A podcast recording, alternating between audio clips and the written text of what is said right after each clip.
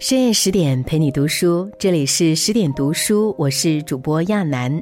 今天和你分享的是，那个默默支持梅兰芳四十年的女人，凭什么把一手烂牌打成王炸？如果你也喜欢今天的文章，欢迎拉到文末给我们点个再看。一九三零年，梅兰芳的伯母去世。孟小冬剪了短发，头插白花，来梅宅披麻戴孝，却被梅府下人拦在门外。梅兰芳神色窘迫地和一位身怀六甲、端坐大堂的女子商议：“不看僧面看佛面，小冬既然已经来了，我看就让他磕个头算了。”而这位女子却厉声说道：“这个门他就是不能进，否则我拿两个孩子，还有肚子里的一个，和他拼了。”梅兰芳静默不语，众目睽睽之下，孟小冬黯然离开。而这位正气凛然的女子，就是梅兰芳的第二任妻子福芝芳。她这一生，把丈夫当做一辈子的事业来经营，让丈夫怕她、敬她，又离不开她。在捍卫婚姻的保卫战中，她成为了最后的赢家。他协同夫君一起抗日，侠肝义胆，令人动容。原以为他的人生如此圆满，是因为名字中带有一个“福”字。但回顾他这一生，我们会发现，每一个看似幸福圆满的女人背后，其实蕴藏着人生的大智慧。高配人生源自母亲。一九零五年，福芝芳出生于满族旗人家庭。还在怀有身孕时，父母就与三观不合的丈夫离了婚，靠着手工削制竹签，将女儿抚养成人，勇气和果决可见一斑。自小，福芝芳就特别痴迷京剧，于是父母便让她跟邻居吴林仙学青衣。福芝芳学习的时间虽然不长，但演出的《桑园会》《武家坡》《二进宫》等剧目深受观众好评，被冠以“天桥梅兰芳”的称号。恰巧梅兰芳也是吴林仙的弟子，两人渐渐熟识起来后，梅兰芳对这位长相俊俏、性格直率的小师妹渐生情愫。梅兰芳虽已有妻室，夫妻感情也很好。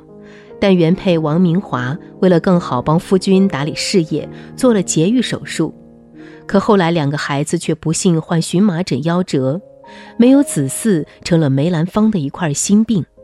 一日，梅党代表人物之一的冯六爷在看了福芝芳的演出后，对其赞不绝口：“长得不错，唱得不错，能生孩子。”这十二个字也说到了梅兰芳的心坎上，于是派人前去福家提亲。而福芝芳的母亲为护女儿周全，果断谢绝了梅家的聘礼和定金，提出了两个条件：一是梅兰芳以双挑之礼迎娶福芝芳，福芝芳要与王明华平起平坐；二是要随女儿一起嫁入梅家，梅兰芳要为自己养老送终。虽然在婚姻初时期，福芝芳也面临着诸多挑战。但好在有着母亲指点，她步步为营，坐稳了当家主母的位置。在福芝芳生下儿子后不久，福母就让女儿将孩子抱到王明华屋里过继给王明华做儿子，这让王明华大为感动。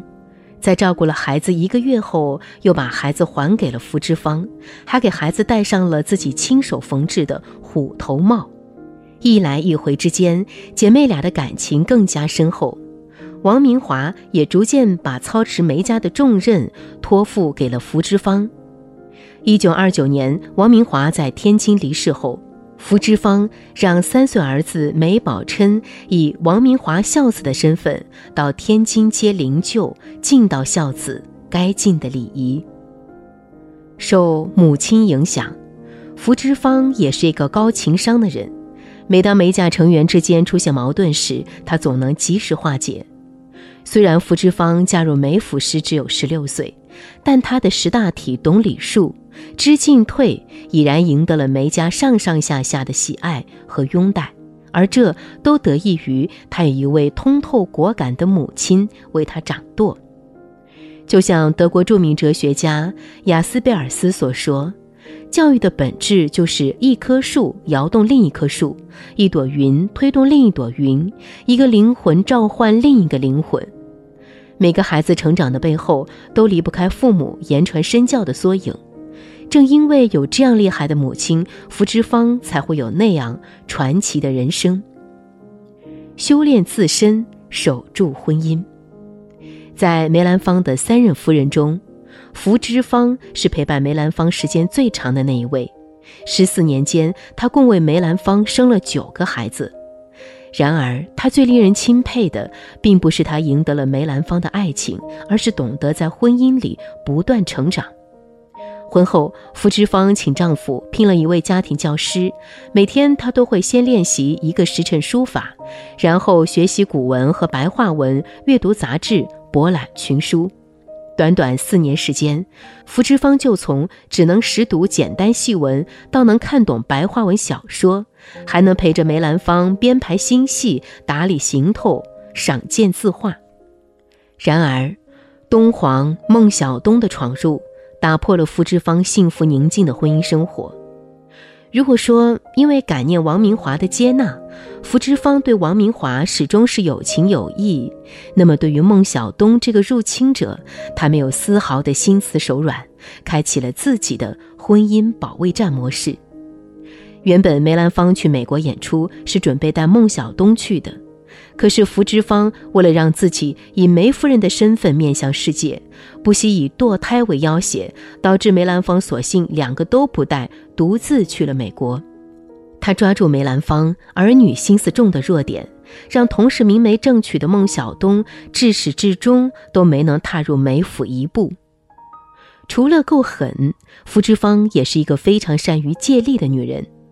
当孟小冬的粉丝找梅兰芳算账，不慎枪杀了梅兰芳的好友，让梅兰芳心有余悸时，他只对梅党重要成员冯六爷说了六个字：“大爷的命要紧”，就迅速扭转了风向标，让梅党成员一致觉得温和大气的福芝芳远比孤高清冷的孟小冬会服侍人，更适合留在梅兰芳身边。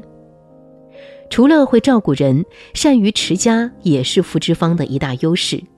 据说梅兰芳去美国前，曾给福芝芳和孟小冬各留了几万元钱。可当梅兰芳从美国回来时，孟小冬的钱早花光了，而福芝芳拿着钱照顾一家老小，却还有结余。两人对比高下立见。婚姻固然需要激情做调料。但终归要落到平时生活中来。福芝芳个性中的不妥协和无微不至，也让她成为了梅兰芳心中永远的白月光。离婚潜规则里有这样一句台词：“谁也不是谁的救世主，谁也改变不了谁。只有相互的适合和理解，婚姻才能维持下去。”聪明的女人不会把自己的人生仅限于生儿育女、操持家务上，她们懂得在婚姻中不断成长，让自己活得无可替代，而这也是福芝芳成为婚姻赢家的秘诀。伉俪情深，拓宽格局。外表柔弱沉静的福芝芳，内核是刚强而坚硬的。这不仅让他在捍卫婚姻时毫不退缩，在面对日本人侵犯时依然能寸步不让。一九四一年十二月，日军重兵包围了香港，正在香港演出的梅兰芳被日军软禁起来，与外界断绝了联系。一时间，梅兰芳已经变节娶了个漂亮日本老婆的谣言传得沸沸扬扬，而此时的福芝芳成为了丈夫背后最大的主心骨。他对梅府一大家子人说：“知夫莫若妻，谁也没有我更懂得梅兰芳。你们不要相信那些唬人的鬼话，我相信梅先生会安全回来的。”这对情真意笃的伴侣，彼此的心已经紧紧拴在了一起。据说当时有人以一百根金条为诱饵，让福芝芳劝夫复出，福芝芳却丝毫不为所动。他宁愿靠着卖房产、卖首饰、卖字画艰难度日，也绝不向日伪低头。一九四五年四月四日，梅兰芳画展开幕，当福芝芳和梅兰芳抵达展厅时，却意外发现每幅画作上都别上了日伪订购的小纸条。见此情景的夫妇俩气坏了。福芝芳率先拿着裁纸刀向画作划去，一边划一边还振振有词地说：“梅兰芳卖艺不卖心。”这次画展虽然没开成，但福芝芳抗战夫人的名号却响彻了整个上海滩。福芝芳的儿子梅葆玖曾在回忆录里写道：“母亲是游牧民族的后代，在她身上有着游牧民族特有的侠气和血性。”也正是因为福芝芳的这份侠气和血性，让梅兰芳对她是又敬又爱。福芝芳的大格局不仅体现在携夫抗日上，对于他们共同的朋友，他也会尽其所能悉心照顾。文革期间，马连良的夫人陈慧莲生活困顿，福芝芳得知消息后，将她接至家中一住就是六年。陈慧莲死后，他又为其料理后事，将马连良夫妇合葬于万花山梅家墓地。这种胸怀和气度，连男儿都自叹不如。在十年浩劫中，梅家也未能幸免被洗劫一空。可福芝芳凭借着自己的机智多谋、忍辱负重，将梅兰芳先生的大部分剧本、服饰和文稿都妥善保存下来。这个从旧式婚姻里破茧成蝶的女子，尽己所能的护丈夫最后的周全，用辽阔的胸怀书写着自己人生的传奇，向我们诠释了爱情最美的样子。一九八零年一月二十九日，福芝芳在北京逝世，永远的陪伴在了梅兰芳的身边。他给世人留下的最后遗言是：“梅兰芳事业如山。”我本人只是一棵无名小草。然而，梅兰芳却不止一次地说：“没有福芝芳，哪来的梅兰芳？”这何尝不是一个男人对女人最长情的告白呢？在网上看到这样一句话：“婚姻就是一对利益共同体，既有避风港的一面，又是一个自我磨练的沙场。”这句话放在福芝芳身上最为贴切不过。纵观福芝芳这一生，她以丈夫为圆心，与梅兰芳相伴相随，既是夫妻，又是合作伙伴。但，除了相伴和依赖，她依然是一个有着独立人格的女子。她有气魄，有主见，有格局，敢担当。这些特质让他在一夫多妻的封建社会里没有被沦为牺牲品，反而活成了一道亮丽风景线，成就了自己人生的传奇。他的故事告诉我们，父母的言传身教决定了孩子一生的高度。想要守住婚姻，就要懂得审时度势，修炼自身，伉俪情深，拓宽格局，是抵御苦难岁月的利器。愿我们都能像福芝芳一样，能以高情商处理世事，以侠义之心行走世界，懂得不断经营和修炼自己，成为自己生活的赢家，与大家共勉。